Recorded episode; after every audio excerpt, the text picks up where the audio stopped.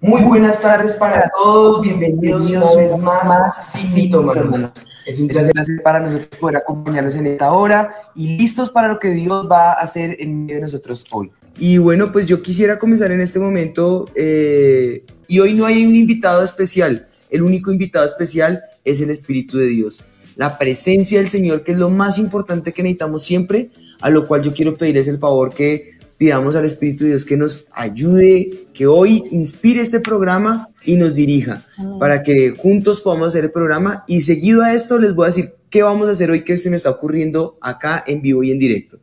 Entonces, pues bueno, vamos juntos a orar. Padre, yo presento este tiempo delante de ti, Señor. Con mi esposita nos unimos en este momento y declaramos tu mano poderosa obrando en cada uno de nosotros. Que aunque este mes vamos a honrar eh, lo que tú has hecho en medio nuestro a través de la Biblia, Señor. Queremos celebrar eh, la Biblia y tus maravillas, Señor. También de paso responderemos preguntas a paradigmas, a mitos y a dudas que tenemos en nuestra mente, Señor, con la intención de que la luz de tu palabra sea la que nos ilumine, Señor, sea la que nos inspire, Señor, sea la que remueva, Señor, todo lo que hay mal en nuestro entorno y nos haga entrar en esa temporada de bendición y de plenitud, Padre. Te lo pedimos en el nombre de Jesús. Ayúdanos y que podamos ser eh, de bendición también a otros con lo que aprendamos hoy. Amén y amén. Amén. Amén. Y yo creo que hoy hay un tema muy lindo y muy especial que yo creo que también va a traer mucha libertad a todos nosotros eh, para que todo lo que se va a hablar hoy lo, lo hagan como dice ahorita mi esposito, los, lo que quieran preguntarnos, aquí estamos listos y dispuestos para responder cualquier duda e inquietud que tengan. Entonces, pues... Yo, yo creo que nos toca empezar por definir qué es un paradigma.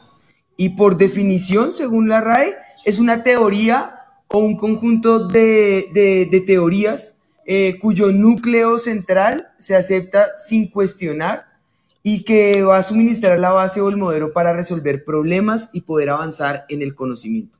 Por definición, según la RAE, eh, la lengua de la Real Academia Española, esa va a ser la, definición de paradigma. Eh, tenemos que decir que un paradigma es un modelo, es un patrón y una forma de actuar eh, inconsciente que va a guiar la manera de operar y la manera de relacionarnos con las situaciones que el mundo nos va a, estar ofreciendo constantemente. Si convives en un entorno de relaciones eh, de pareja hostil, eh, agresiva, si convives en, en, ese entorno, sería factible que, que se haya incorporado un paradigma que indique que las relaciones, por ejemplo, siempre son así y ese es un paradigma. Así son las relaciones, como cuando dice yo soy así y no, no hay forma de cambio. No hay manera, no me interesa cambiar ni hay manera de, de modificar quién yo soy. Y pues sí, es posible que, que aparezcan limitantes eh, en, esos aspectos de la vida, que aparezcan eh, murallas en, diferentes momentos de la vida, ¿no? Pero los paradigmas pueden ser también eh, posibilidades y no solamente limitantes. Un paradigma de posibilidad también dependiendo de, de, la percepción y, y, es si yo miro, por ejemplo, el famoso ejemplo cuando dicen está el vaso medio vacío o medio lleno. Yo puedo generar un paradigma de la parte medio vacía de mi vida o puedo generar un paradigma de la parte que está medio llena. Y eso tendría que ver con, con el carácter que yo tengo, con eh, el estado de ánimo eh, que yo tengo, hoy día por enfermedades tan comunes para este siglo como lo son la ansiedad, la depresión, la frustración, eh, genera traumas en la vida y por lo general la tendencia es a, generar paradigmas, eh, en este caso, de limitación, de limitantes. Eh, y eso con la premisa de que esté al punto de poder encontrar lo que va a ser en este instante el centro de nuestro programa, que es algo lo que tú nos vas a mencionar, ¿no? Sí, los paradigmas en, enfocándonos es cuando alguien te dice, eh, así me educaron y así siempre se hace y no hay manera de que eso se cambie porque así siempre ha sido. Entonces, eh, a mí me gusta el ejemplo que tu papá usa para entender lo que es eh, un paradigma y él cuenta cómo pusieron a, varios monos en una jaula con una, un racimo de bananos arriba. Y cuando iban a subir uno por el racimo de bananos les echaban agua a todos los de abajo.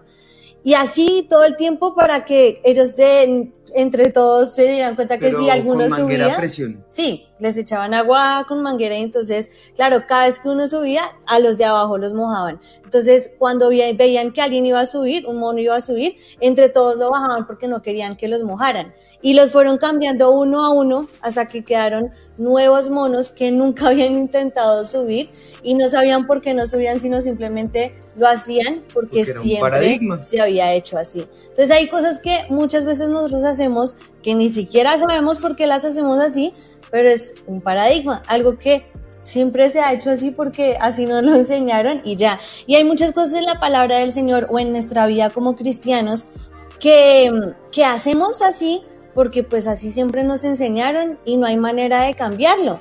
Jesús es como siempre y en todo el ejemplo perfecto. Así que queremos leer eh, Mateo capítulo 5 versículo 17. Dice así. No penséis que he venido para abrogar la ley o los profetas. No he venido para abrogar, sino para cumplir. Él vino a romper una tradición, pero él dice, no vengo para que no la hagan. No, él vino para cumplirla, pero no solo para, cumplirla, sino para causar un impacto, para que se cumpla de verdad y no por una tradición. A veces cumplimos cosas en la vida cristiana por tradición y porque así nos lo enseñaron, pero no por convicción, porque tengamos claro por qué lo hacemos. Y esos son los paradigmas que en esta tarde nosotros queremos romper. En el pueblo de Israel habían miles de paradigmas miles de tradiciones. De hecho, el gran problema que el Señor Jesús sufría con, con, el pueblo era por las tradiciones que ellos respetaban. Y por eso Él dice, no es que el Shabbat o el, o, el sábado sea, eh, eh, eh, sea, sea la imposición, es decir, no está el hombre para el sábado, sino el sábado para el hombre. Es decir, un día de descanso, un día de reposo, no para que el hombre simplemente se, limite y se ciña a una tradición o a un paradigma, sino para que entienda la convicción de lo que es el descanso. Y, con este tipo de, taras, de paradigmas, eh, generaban choques en lo que en realidad Jesús quería hablar en el corazón de las personas. Y él vino a ser la verdad misma, la acción, el verbo, el momento mismo del Evangelio, la vida misma del Evangelio que si nosotros vivimos el Evangelio, encarnemos el Evangelio como Jesús lo hizo cuando vino a manifestar que el, cielo, que el reino de los cielos se había acercado a nosotros. Hay una palabra preciosísima en Efesios, en el capítulo 4, los versículos 23 al 24, dice, renovados en el espíritu de vuestra mente y vestidos del nuevo hombre, creados según Dios en la justicia y santidad de la verdad. Dos palabras muy importantes, justicia y santidad. Bueno, incluso el, artículo que define a la, santidad eh, y, el este, este, este calificativo que dice que la santidad eh, va en verdad, ¿no? Entonces, eh, esa, esa verdad en santidad manifiesta lo que yo puedo generar, porque no se trata de que ahora tome la tradición y diga, ah, esto es tradición, es un paradigma y entonces sea una excusa para desobedecer o sea una excusa para hacer lo que a mí me antoje o sea una excusa para la rebeldía, la rebelión o la anarquía. No, ese no es un paradigma, eso simplemente es rebeldía. Aquí lo que estamos hablando es en verdad, en justicia y en santidad. Tres palabras importantísimas mediante las cuales yo puedo renovar el espíritu de mi mente. Que la verdad de Dios gobierne que la justicia sea dada y sea anunciada al mundo, que se pueda entender que Dios es justo, eso habla de la bondad y de la misericordia que Él hace, así son los juicios del Señor, en verdad y en misericordia, y que sean siempre guiados en santidad, entendiendo como lo hemos definido siempre en Sinito Manos, la santidad no es otra cosa que el entender que yo le pertenezco a Dios y que estoy apartado de este mundo. Con esos tres principios yo puedo renovar mi mente y lo que es un paradigma no lo hago porque me tocó, sino por convicción. Así es. Eso es bien importante lo que estás diciendo y por eso leímos el pasaje de Jesús que no vino a abrogar la ley, sino a cumplirla. Y eso es lo que queremos en esta tarde, ¿no? Hablar sobre esos paradigmas para que no hagamos las cosas. Eh, por rutina o por, por monotonía, no, no abrogando la ley, sino al contrario, cumpliéndola de convicción y dejando a un lado esos paradigmas. Es entender que no, aún estando en, el avivamiento, en la iglesia donde estés, puedes estar viviendo una religión, puedes estar viviendo un ritual y eso no depende ni de la ni de la iglesia donde tú te congregues. Eso depende de ti mismo. Si tú estás siguiendo una serie de tradiciones, si tú estás siguiendo una serie de normas o si estás por convicción entendiendo que ya no vivimos según lo que pienso, sino que vivimos y actuamos según lo que Dios dice, lo que Dios eh, enseña, lo que a Él le agrada y lo que a Él le conviene. Y entonces vendrá el gran resultado de poder vivir en bendición, de poder vivir en plenitud acorde a lo que Dios ha preparado para nosotros. Amén. Tremendo. Pastores, y en ese orden de ideas, un paradigma que ustedes hayan vivido de forma personal y cómo Dios les llevó a romperlo. Puede ser en cualquier área. Me agarran así de sorpresa porque no estaba preparado, pero yo tenía un paradigma y un paradigma que, que tuve que romper precisamente por la esencia de lo que es el Centro Mundial de Avivamiento, de la esencia de lo que somos en la iglesia, y era respecto al lugar secreto. ¿Cómo vivir una relación con Dios? Eso puede ser un paradigma ¿En qué sentido? En que yo simplemente puedo hacer una rutina de un devocional donde leo todos los días mi Biblia, donde todos los días esto y llega un momento en que me canso de la monotonía, de vivir una devoción, de estudiar. No eh, estudiar no a todo el mundo le gusta, de hecho es tan complejo que por eso se generan modelos educativos mediante los cuales la educación puede eh, transicionar de una generación a otra. Eh, y eso no le gusta a todo el mundo, por eso han generado diferentes modelos. Pero es por eso que en Avivamiento enseñamos de lo que es una relación personal con Dios. Y esa es la diferencia. Mediante mi relación con Dios, yo pude entender lo que era una vida de devoción a Dios. Y eso no vino por entender lo que era una vida de devoción y de estar apartado a Dios, sino vino de esa convivencia, de ese diario andar con Él, de ese diario comprender lo que Él me quería enseñar. Y eso, ese paradigma, eh, el instrumento de ruptura de ese paradigma fue mi relación con mi papá. Él, como pastor, al primero que quiso educar fue a su hijo, a mí. Así como lo hizo con todos mis hermanos, pero estoy hablando de manera personal lo que atañe a mí. Y yo pude entender lo que era vivir esa intimidad con el Espíritu de Dios. Después de verlo como Él después de verlo en sus prédicas, después de entenderlo en lo que él hablaba a todo el mundo, lo pude vivir en práctica, en vida propia, en, ver lo que él hacía en su lugar secreto. Este es el lugar secreto de nuestro pastor. Y, bueno, detrás de esto, ¿no? Eh, y ahí pude entender lo que era una experiencia personal con Dios, una vida de intimidad con Dios, una vida de plenitud con Dios, donde yo puedo saltar, reír, llorar, eh, gozarme, donde me puedo alegrar, donde puedo leer, donde puedo incluso aprender. Yo aprendí a leer con la Biblia. Mi papá me enseña a leer eh, con la Biblia, eh, donde puedo ser educado, donde puedo ser formado, donde puedo soltar mis cargas, donde día a día puedo hacer lo que leímos en Efesios, renovar el espíritu de mi mente, dejar todo atrás y aventurarme a lo que Él tiene para adelante mediante esa justicia, esa verdad, eh, mediante esa santidad y entender lo que es en realidad pertenecerle a Dios. Pero eso vino de un paradigma de entender que no es una vida devocional, sino es una relación personal con Dios, por ejemplo. Y mira que yo creo que de eso que tú estás diciendo se desprende un paradigma que ahora se quiere generar y es que si no, eh, o sea, que, que, de pronto creerán que nosotros si no tenemos un momento con Dios solamente en el lugar secreto, Dios ya no nos escucha en otra parte, sino solo ahí. Y ese es otro paradigma, porque no es así.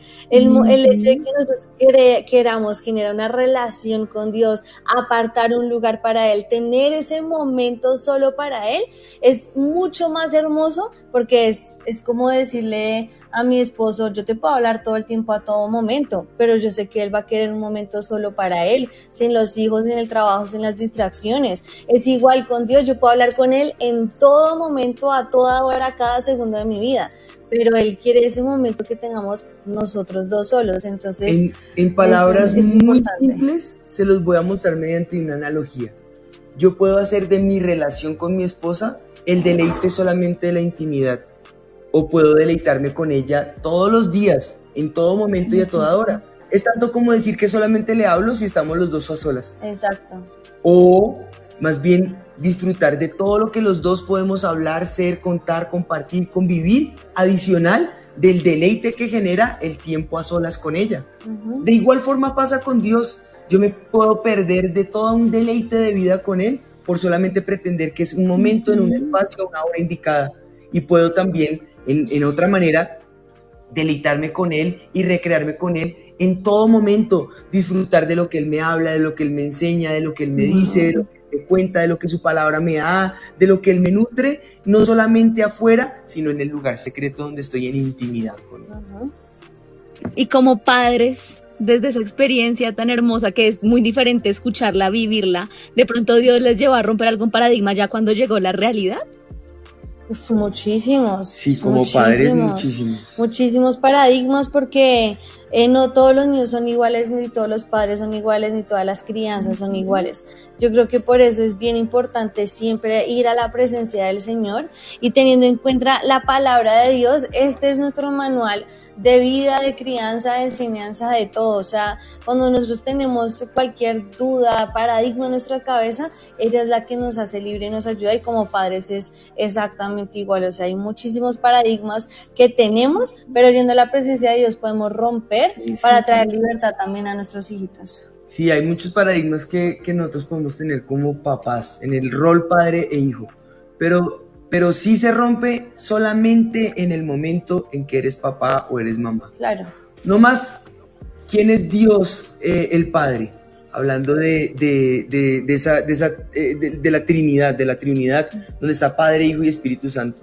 El rol como papás no para todo el mundo, o el rol de Dios como Padre, no todo el mundo lo puede entender. De hecho, hay quienes odian ese rol porque su padre o su, su figura paternal, terrenal, desdibujó esa imagen. Ahí hay un paradigma. ¿Cómo restaurar ese, esa limitante que hubo en la vida? Y yo creo que en el momento en que somos papás, se restaura. Porque en ese instante, sin importar lo que hayas vivido atrás, bueno, excelente, paupérrimo o malo, te vas a dar cuenta que es único y exclusivo tuyo. Y en el momento en que tú alzas, así me pasó a mí con Noah la primera vez, aunque me ha pasado con todas, pero en el momento en el que alzas ese precioso ser que Dios te ha regalado, en ese instante tú puedes entender quién es Dios para ti y todo lo que Él hace por ti. Porque si tú eres capaz de hacer y darlo todo por ese precioso bebé que tienes en tus manos, cuanto más Dios que nos ama, que se muere por nosotros como hijos. Así que en ese instante, esa imagen, por ejemplo, ese paradigma de un mal padre o de una mala paternidad o de una ausencia de paternidad, se restaura y se regenera y se recrea en el momento en que podemos abrazar a nuestros hijitos. Por contar un ejemplo de un paradigma. Ahora, Andresito y Tatis, cuéntenos ustedes que buscaban un poquito también acerca de estos tipos de paradigmas también que hay. ¿Qué dice la red acerca de los paradigmas negativos? Sí, pues pastores Juan y Ana, nos pusimos a, a, investigar también todo ese tema que hay diferencia en cuanto a estos paradigmas negativos y también algunos positivos. Entonces vamos a iniciar con los negativos, vamos a iniciar con lo feo de, estos temas de, de, paradigmas, porque hay algo que, que, que, pudimos encontrar que es muy valioso y vamos a iniciar con uno de ellos que dice, el que cuestiona es desleal y negativo. ¿Sí? Como esta parte de cuando se, se confronta, también hay otro que es, no enseño lo que sé, eh, no enseño lo que sé porque después me despiden. Digamos que eso se, maneja mucho en todo ese tiempo laboral y como también manejando esta competitividad. Encontramos también otros como contrato, eh, contrato bajitos para que no me hagan sombra. También digamos que este, este paradigma negativo eh, también va mezclado con esto de, de, la arrogancia que digamos esto decíamos en la red, que algunos paradigmas también son, eh, nacen de algún como eh, no son sentimientos, sino de una situaciones. De, de una situación en donde también al, realza cómo tú eres como persona. Entonces, por ejemplo, como este paradigma en cuanto a contrato bajitos para que no me hagan sombra, es un, eh, eh, va en esa, en esa ambición, en esa arrogancia, en esa competitividad donde pues tú quieres sobresalir por encima de los demás. También hay otro que es, que es el que gestiono orientando al control para asegurar el cumplimiento porque desconfío de las personas. También la competencia es una agresión y un riesgo, por eso la habito. Digamos que en todo este tiempo con la competencia también se ha malinterpretado todo lo que es realmente la competencia y una competencia sana y también se lleva a este paradigma. También, por ejemplo, habla sobre el pasado y el presente, que son los tiempos decisivos. El futuro es mi destino, ¿no es cierto? Habla como esta parte de, de, poder controlar nuestra vida, ¿no es cierto? También otro que se, digamos que es uno de los más comunes es sobre todo eh, este que me pareció increíble que dice, escondo el error para evitar el castigo. También dice, la vida es lo que me ocurre, es mi destino, solo necesito suerte. Y me, acuerdo de un, de un programa que, que los pastores Juana, Juana, Juana Juan y Ana hicieron también de, de, de, en cuanto a toda esta parte de, de, controlar nuestra vida, ¿no? Más bien dejársela al Señor. También otro que es, mientras más alta es mi posición, más poder tengo sobre las personas. Y trabajo para mi jefe porque de él depende mi sueldo y bienestar. Digamos que son nuestros paradigmas que son algunos de los más comunes en medio de, de la sociedad que son negativos. Pero entonces uno siempre va a pensar, bueno, pero hay, puede existir eh, paradigmas positivos, pues por, eso ahí Tati nos va a, mostrar cómo son estos paradigmas positivos. Pastores, y pues en esta investigación que estuvimos leyendo y digamos que todo este análisis psicológico que hacen de los perfiles de personas que se dejan llevar por los paradigmas negativos y por los paradigmas positivos, responden a un dato muy interesante, se los voy a compartir. Dicen ellos que en el momento en que nosotros como seres humanos adoptamos un paradigma, liberamos toda la carga emocional que supone tomar, digamos que total responsabilidad de mi vida.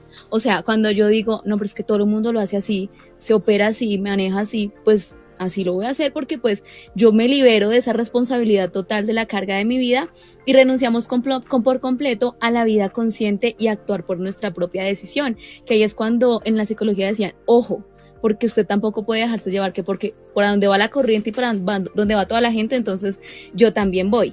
Pero ellos también se preguntaban, ¿hay paradigmas buenos y positivos? Y respondían en la investigación, claro que sí, y los hay. Es muy probable que para, que un paradigma te lleve a actuar inconscientemente de manera correcta en momentos que te permitan lograr progreso y avanzar.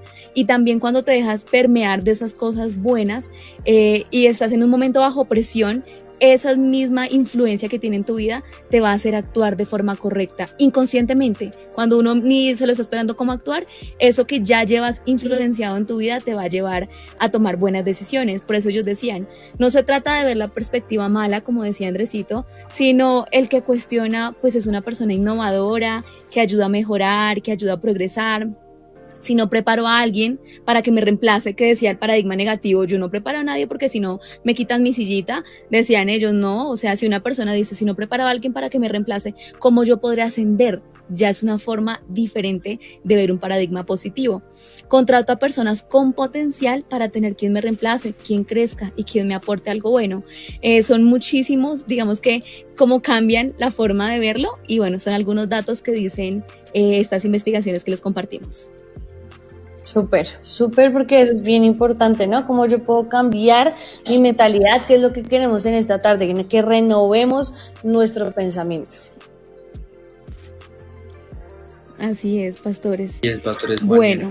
Y bueno, con estos eh, paradigmas que pudimos descubrir cuando se pueda cambiar esa mentalidad, viene otra pregunta que les hacen eh, a través de las redes sociales para que la ustedes puedan socializar y es cómo la Biblia nos lleva a romper nuestros paradigmas.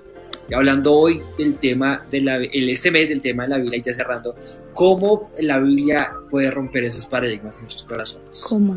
Bueno, hay varias maneras en que, en que se pueden romper, ¿no?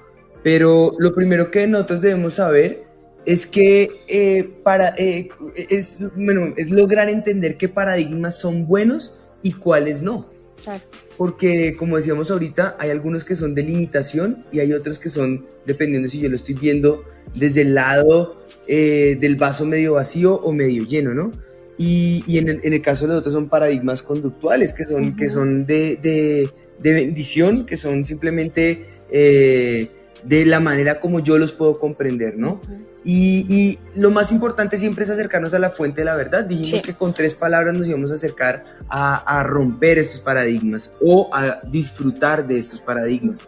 Eh, si nos ponemos a pensar, hay tantas corrientes, tantas cosas nuevas, tantas fuentes de información, eh, tantos comportamientos, que cada vez uno se puede aterrar más eh, de, de, de la influencia que puede generar de pronto eh, las redes, los medios, medios de comunicación, eh, la sociedad, la educación, las escuelas, las ideologías, todo ese tipo de corrientes que nos pueden llevar por tendencias, pero que el centro siempre está en volver a Dios y a su palabra y seguir lo que Él quiere que nosotros seamos, eh, que, lo que, que, nos enseñe lo que nosotros queramos seguir. Por ejemplo, si miramos Gálatas capítulo 2 en el versículo 20, dice, con Cristo estoy juntamente crucificado. Ya no vivo yo, mas vive Cristo en mí. Y lo que ahora vivo en la carne, lo vivo en la fe del Hijo de Dios, el cual me amó y se entregó a sí mismo por mí. Eso me muestra a mí las cosas poderosas que Dios tiene para mí. Eso me muestra a mí eh, lo, la pregunta natural que yo me quiero hacer, que yo me puedo hacer. ¿Quieres que Dios eh, eh, desvirtúe todo mito? ¿Quieres que Él te haga libre? ¿Quieres que eh, lleve esa, eh, esa, ese momento de, de, como diríamos, de aguas turbias, de pozos cenagoso, a victoria total, a fuente de vida para lo que Él tiene para ti? Pues bueno, eh, lo primero y básico que tenemos que hacer es buscarlo y lo vamos a encontrar. Él, él siempre pre prefiere que nosotros nos acerquemos a Él y podamos entonces encontrar de Él esa fuente de vida, esa forma de romper toda tradición eh, o todo mal entendido o todo paradigma, como lo explicabas en el ejemplo de los monos, de, de así se hace, así soy y, y, no hay nada que hacer. O como ustedes lo mencionaban ahorita, de esos paradigmas negativos que lo único que buscan es eh, aplastar la esencia y, y, y entender que ese es mi destino. Todo ocurre porque sí y ya, y no hay forma de cambiarlo eh, no hay una motivación, no hay nada que me ayude a ser competente, no hay nada que me, que me motive, no hay nada que me anime, según esos paradigmas negativos que nosotros mismos hacemos de la fe y de la vida en Dios, ¿no? Sí, yo creo que otra manera es entender que eh, lo que dice Isaías, capítulo 55, versículo 8, dice, porque mis pensamientos no son vuestros pensamientos, ni vuestros caminos mis caminos, dijo Jehová. Como son más altos los cielos que la tierra, así son mis caminos más altos que vuestros caminos, y mis pensamientos más que vuestros pensamientos. Cuando nosotros entendemos que los caminos de Dios son mucho más altos que los nuestros, sus pensamientos son mucho más altos que nuestros pensamientos, sus planes son de bienestar para nuestras vidas, podemos quitar esas taras, esos paradigmas que hay en nuestro corazón, como el que Él quiere vernos en tristeza, en enfermedad, en opresión, en pobreza. Todo lo contrario, el Señor ha preparado planes de bienestar para nosotros, planes de bendición para nuestras vidas. Y es ahí donde nos podemos aferrar a estos problemas y decir, Señor, sí, tus pensamientos son más altos que mis pensamientos. Mis pensamientos me llegan a este lugar, a este límite, a esta condición. Mi familia nunca nadie se ha graduado de la universidad, nunca nadie ha podido tener una carrera profesional, nunca eh, alguien ha podido eh, tener un buen trabajo, ser un emprendedor.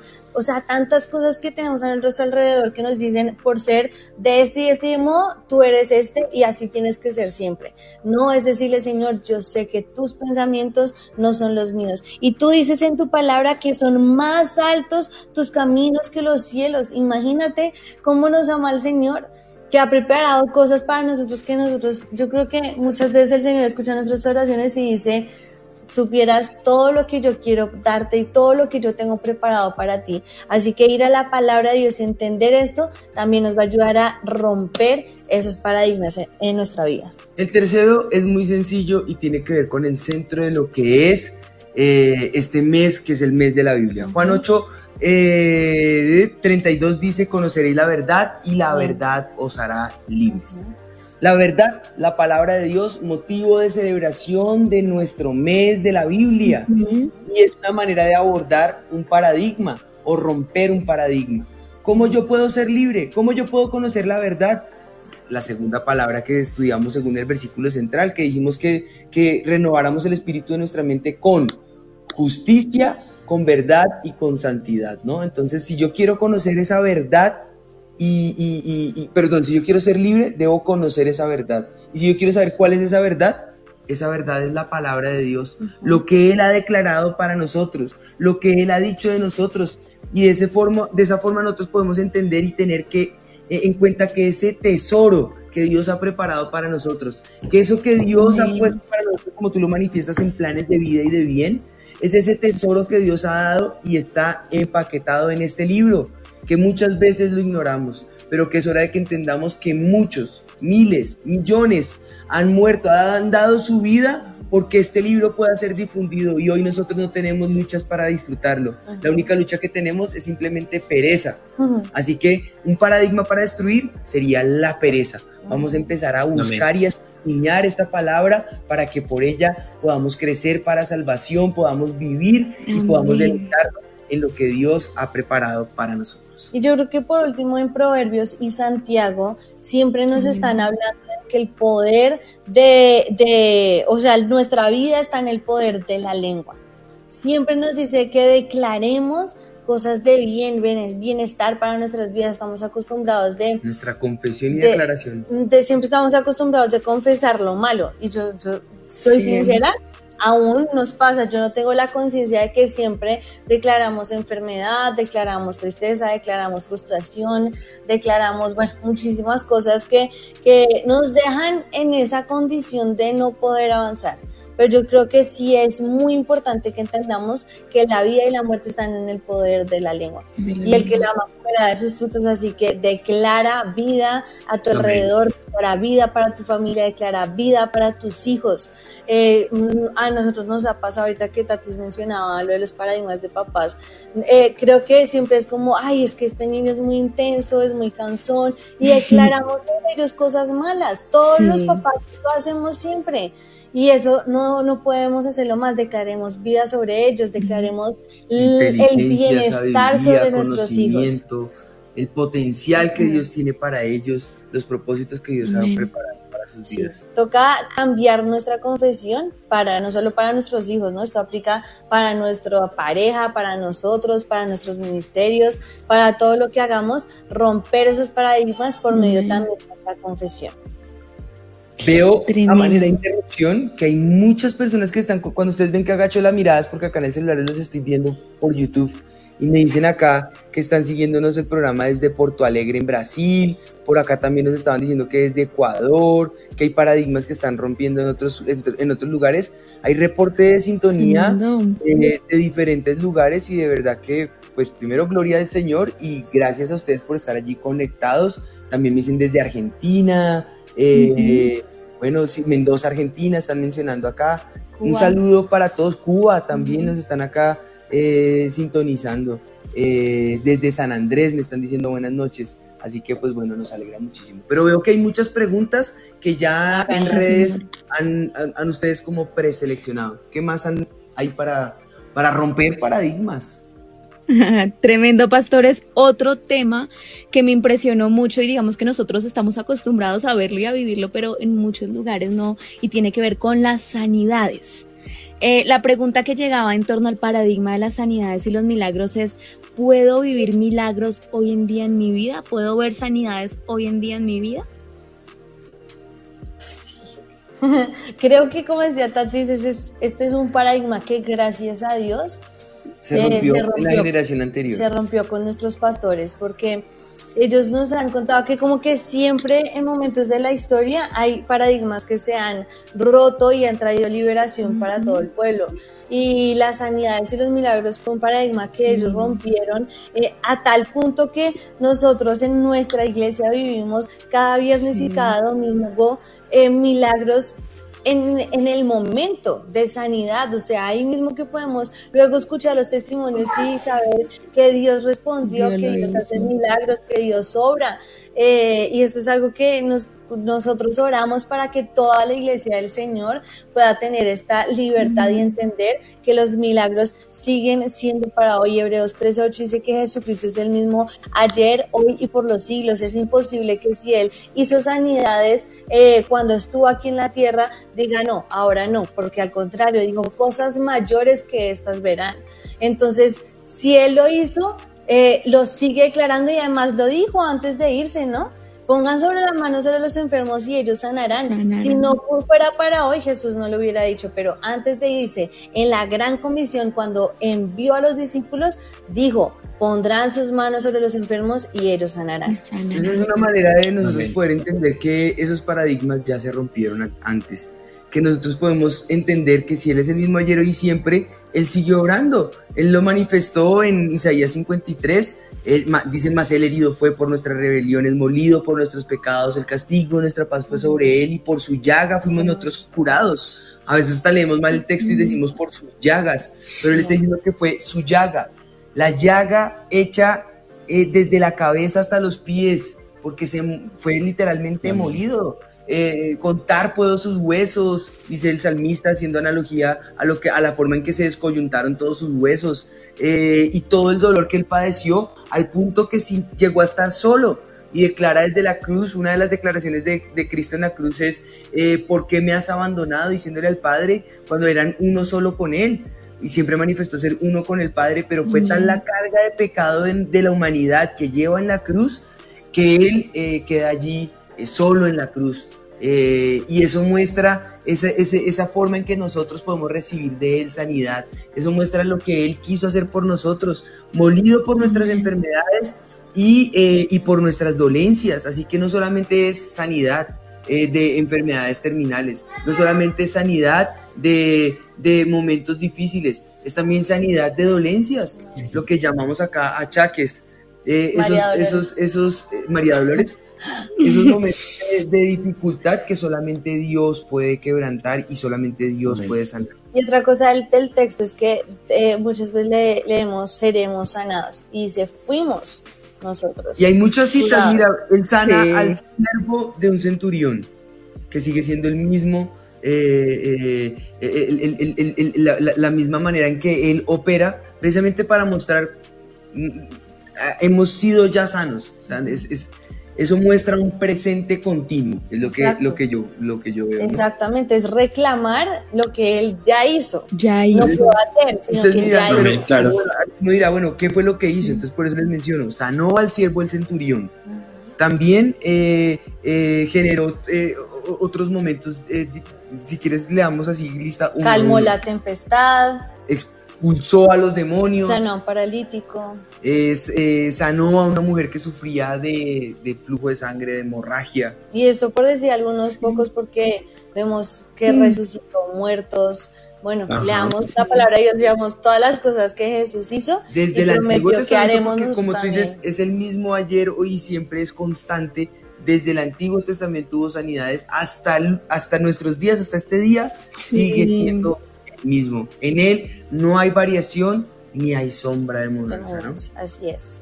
Nosotros hemos visto milagros no solamente de sanidad, porque eso también es muy importante, ¿no? Hemos visto milagros de sanidad, provisión del alma, eh, de liberación, digamos que específicamente de, sanidad. En, Andrés es un milagro Exacto, eso iba a decir, eh, de sanidad con mi hermano porque él tuvo una enfermedad muy grave, eh, púrpura, que tiene varios niveles, pero él tenía la peor quedó postrado en cama tres meses, no podía levantarse, no podía hacer ninguna actividad física. Decía que podía tomar sus órganos em, más vitales, y pararse y no responder más. Eh, ¿Qué dije? Más vitales. Más vitales.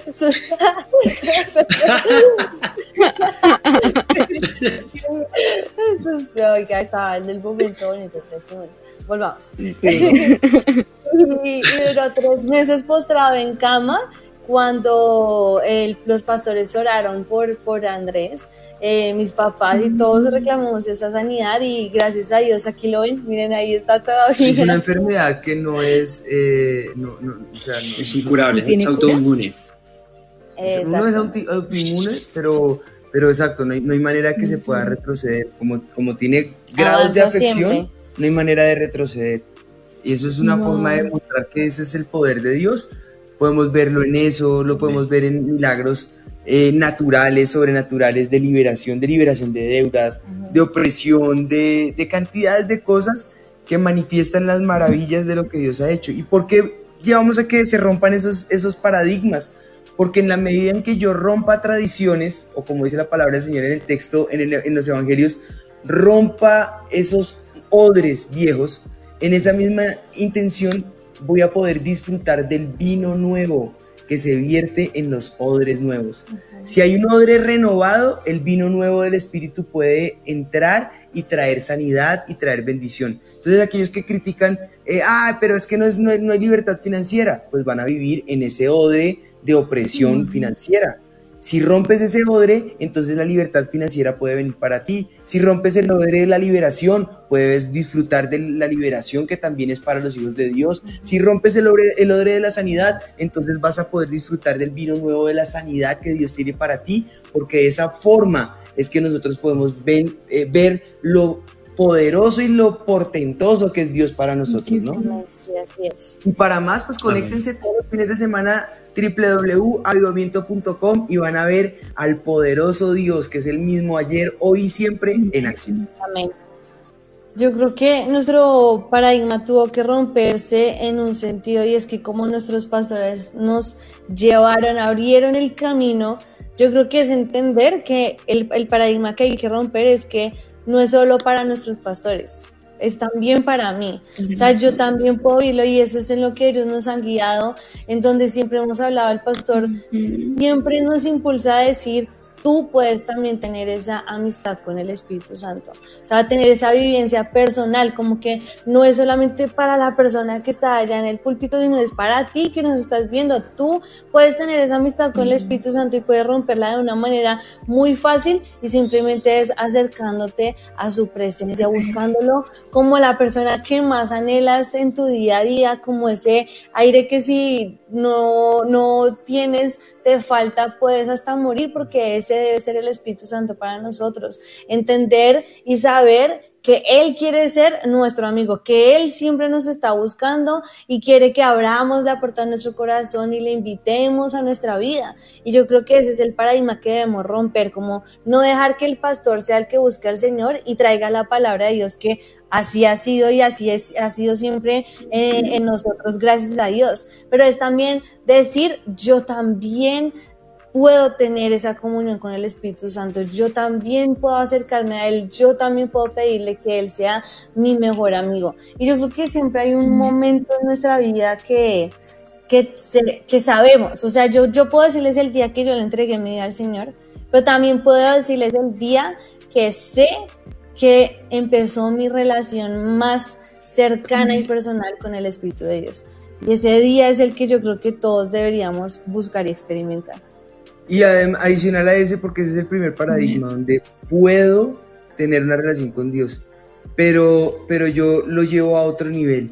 Tienes que, necesitas tener una relación con el Espíritu Santo, porque no es solamente de los pastores, porque para los pastores el resultado ha sido lo que hoy vemos en el avivamiento, pero para tu vida en tu trabajo personal, en tus estudios, en todo lo que haces, en todo lo que emprendes, en tu vida ministerial, en tu vida de servicio. Acá nos siguen pastores, líderes, hijos de pastores, hijos de líderes, eh, servidores o simplemente eh, economistas, arquitectos, eh, científicos. Lo que sea que sea que Dios tenga contigo solamente podrá florecer y podrá llevarse a un mejor nivel si el Espíritu de Dios es real y vivo en ti y de esa manera poder eh, romper un odre que tal vez uno piense solamente es para el pastor o solamente conviene para él. Es para todos. Él quiere tener una amistad con nosotros.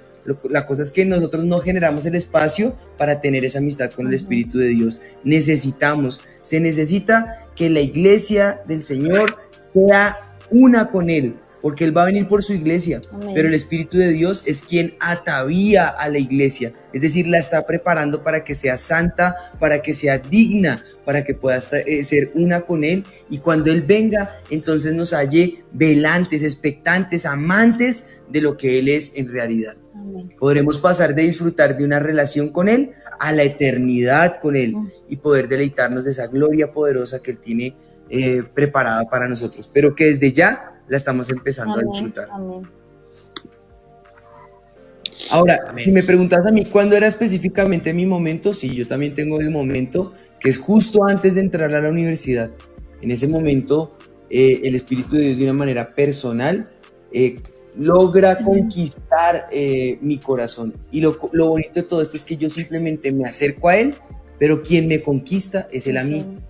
Y, y, y, y aunque yo hablo de la manera en que nosotros podemos conquistar el, corazón de Dios, en realidad, en amor, Él fue el que me, el, que, el que me, mm. me, buscó, me apasionó, se enamoró por mí, porque él, él ha puesto su mirada en, en, en mí y lo pude entender, porque así lo dice Efesios, Así lo manifiesta la palabra del Señor, así lo dice eh, Cantar de los Cantares, que Él está en amor con nosotros, que Él está enamorado de nosotros, que nos anhela celosamente, que, él, que él, ha fijado sus ojos en nosotros, que nos guarda y nos esconde como la niña de sus ojos. Quiere decir que Él nos anhela con todo el corazón. Lo único que tenemos que hacer es buscarlo un poquito y vamos a encontrar vida, vamos a encontrar paz, vamos a encontrar todo lo que Él tiene para nosotros porque Él nos anhela celosamente. Amén. Amén, tremendo. Pastores, y esta última pregunta que nos llega, dicen, bueno, ¿cómo ser diferentes según el plan de Dios en una sociedad en la que a lo malo llaman bueno, a lo bueno llaman malo, que otros jóvenes también? Y en un ejemplo personal de ustedes, ¿en qué momento también fueron probados en ser radicales con el Señor? Y que cómo el Señor los llevó a, tomar esa decisión. Bueno, yo voy a pasar de una vez al texto a la cita bíblica y le voy a bajar la parte personal de radicalidad a mi esposa. Eh, pero Juan 15:5 dice, yo soy la vid, vosotros los pámpanos. El que permanece en mí y yo en él, este lleva mucho fruto. Y dice, porque separados de mí, nada podéis hacer. Eh, y, y es la forma de nosotros poder entender que estamos en esa lucha, pero va a prevalecer aquello que nosotros más alimentamos bien sea la carne o sea el espíritu. Y siempre, según el apóstol Pablo, vamos a tener esa dicotomía entre la carne y el espíritu. Lo que conviene, lo que no conviene, lo que puedo hacer, lo que debo hacer, lo que me es lícito, lo que me conviene, lo que me es lícito, lo que me edifica, o lo que me es lícito y lo que yo no dejo que me domine. Pero en esa lucha hay un secreto, separados de él nada podemos hacer. Ese árbol que se enreda en la vid o esa rama que se enreda en la vid, esa no va a caer, pero aquella que se separa de la vid o ese, esa rama que se separa del tallo, pues se seca y cae y muere. La única forma de nosotros poder fructificar, de llevar mucho fruto, llevar fruto al ciento por uno, es estar amarrados a esa vid y entonces poder entender que sin importar las corrientes de la sociedad, las corrientes de la tradición, lo que el mundo llama bueno pero que a los ojos de Dios puede ser malo, o lo que el mundo llama malo pero que a los ojos de Dios llama bueno, o lo que el mundo llama retrógrado, eh, anti, anti ideológico, eh, anticonductual, lo que el mundo llama normal, el Señor lo va a llamar anormal porque nosotros no le pertenecemos a este mundo. Y por eso la oración que tú nos decías del Señor, no te pido que los eh, eh, saques. del mundo, sino que los guardes de él. Esa fue la oración del Señor, del Señor en, Juan. y entonces podemos disfrutar de entender que nosotros pertenecemos a este mundo que si estamos sembrados en este mundo, estamos con el propósito de ser combustión para este mundo y estamos sembrados con el propósito de que nuestra sal y esa luz que está en nosotros alumbre y genere sed en las demás personas para que la gente diga yo quiero ser como él, y no que nosotros nos parezcamos a ellos. Que ellos se acerquen a nosotros, que ellos puedan ver en nosotros cercanía, que ellos puedan ver que nosotros somos normales, que no somos, no somos retrógrados, que no somos eh, guardados o aislados. O listos siempre para juzgar. O para juzgar, o viviendo un ritual, o viviendo un paradigma, sino que podamos entender que en la presencia del Señor podemos ser transformados de gloria en gloria en la misma imagen como por el Espíritu Santo. Así lo dice la palabra del Señor y de esa forma transformar a los que están alrededor nuestro. Que ellos vean, oiga, esto es buenísimo, yo quiero ser como ellos. Estos no son eh, de, eh, eh, chapados a la antigua, no, no, no. Estos gente que vive y, siente y es lo que en realidad se ve en la palabra de Dios, lo que en realidad se siente. Y van a encontrar frases que el mundo no entiende, pero que nos dicen, oiga, este tiene como una energía rara, este tiene como, como que un aura. Y no, es nada diferente que la preciosa presencia de vives en el secreto y que la manifiestas a donde sea que vas.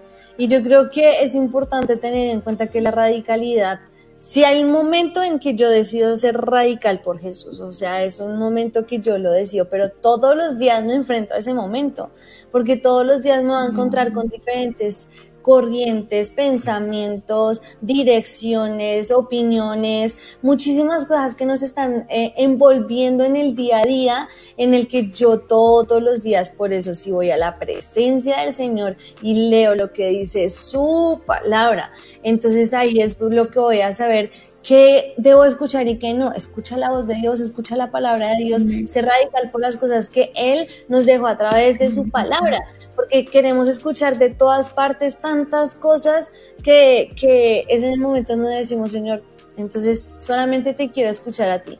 Y así yo puedo ser radical por el Señor. Romanos 12 dice, no seas vencido de lo malo, sino vence con el bien el mal. Y la única manera, creo yo, de vencer el bien con el, el mal siempre va a ser a través del amor. O sea, yo puedo, dice la palabra, que yo puedo eh, hablarles en lenguas, mostrarles milagros, sanidades, prodigios, fuego, poder.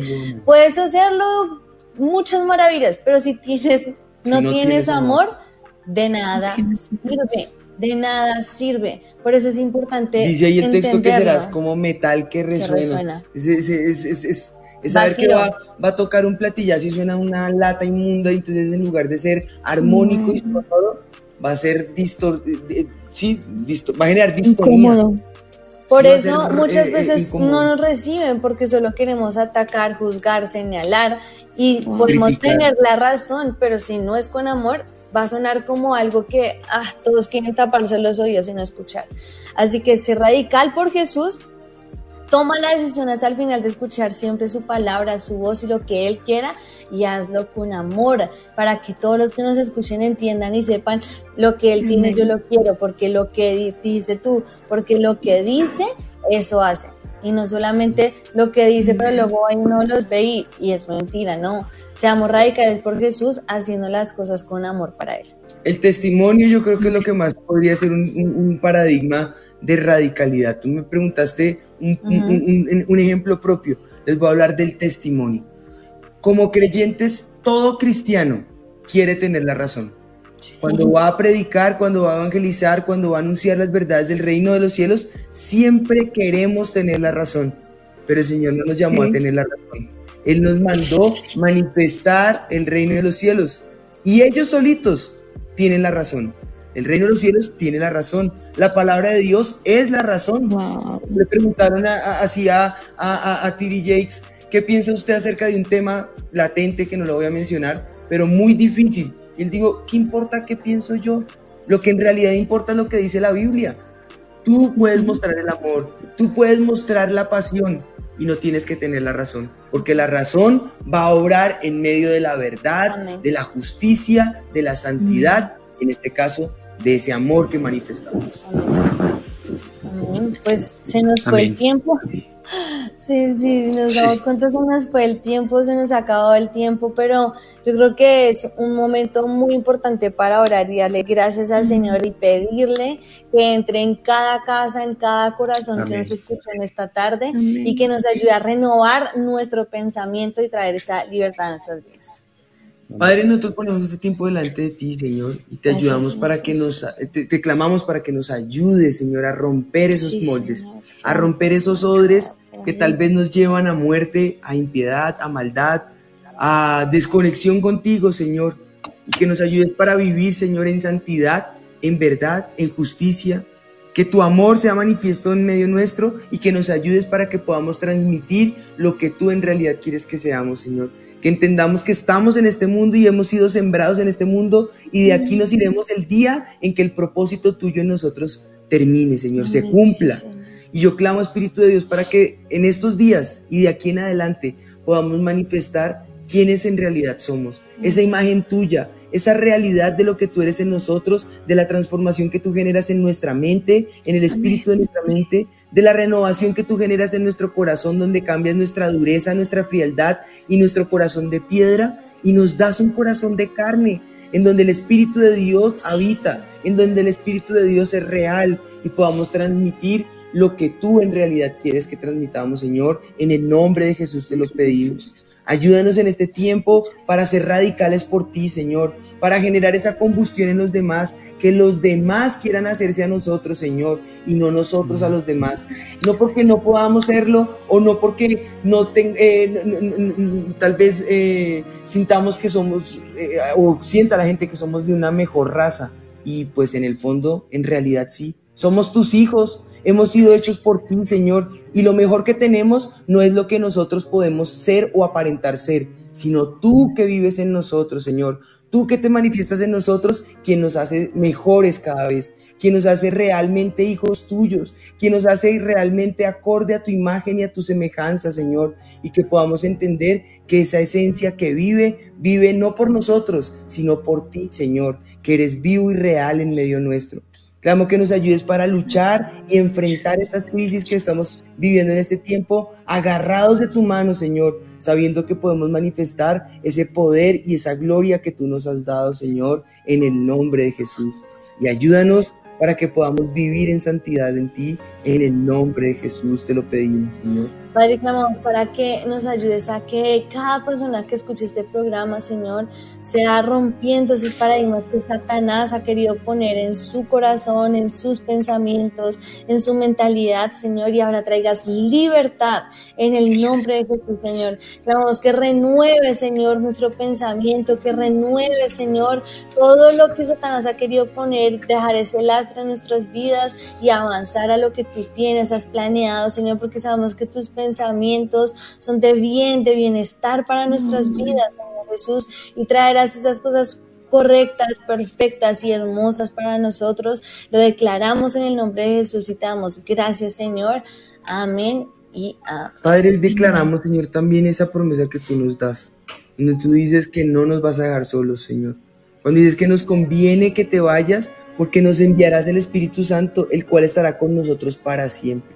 Y yo clamo que en este tiempo aquellos que están sintiendo soledad o aquellos que están sintiendo no sé cómo enfrentar, no sé cómo eh, transformar, no sé cómo pasar a esa siguiente etapa de santidad en ti, Señor, puedan sentir esa preciosa presencia tuya, donde en ti podamos descubrir quiénes somos en realidad, lo que hemos hecho, lo que tú has dado para nuestras vidas y podamos manifestar que tú vives con nosotros, que no estamos solos, que tú estás con nosotros, nos recuerdas todas las cosas y nos guías siempre a la verdad en el nombre de Jesús. Te damos gracias, Señor, porque tú renuevas el espíritu de nuestra mente en el nombre de Jesús. Amén y amén.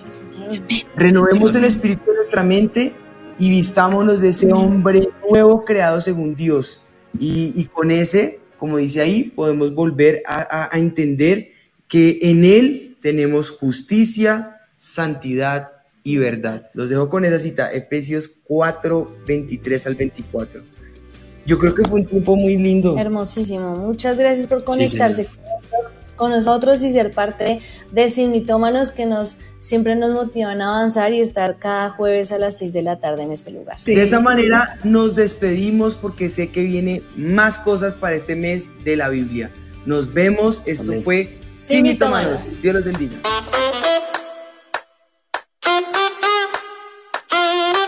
Avivados, la radio del Espíritu.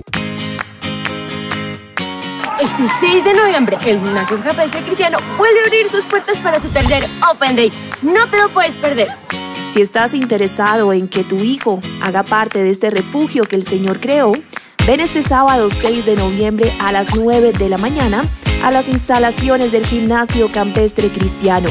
El GCC tiene todo el plan académico completo, primaria y bachillerato, cupos para niños desde prekinder hasta octavo de bachillerato. Contamos con bilingüismo en su totalidad hasta segundo de primaria y cada año avanzando en este objetivo hasta lograr el bilingüismo al 100%. Nuestras puertas están abiertas para que conozcan las instalaciones de nuestro colegio y puedan ver la presencia del Señor que reposa en este lugar. Te esperamos este sábado 6 de noviembre a las 9 de la mañana en la calle 29, número 054, Vereda Bojacá, Chía. Si usas Waze, pon GCC y te aparece en la primera opción. Te esperamos. Contáctanos a admisiones.gcc.edu.co en WhatsApp más 57 311 827 0206 o al teléfono 601 241 6558.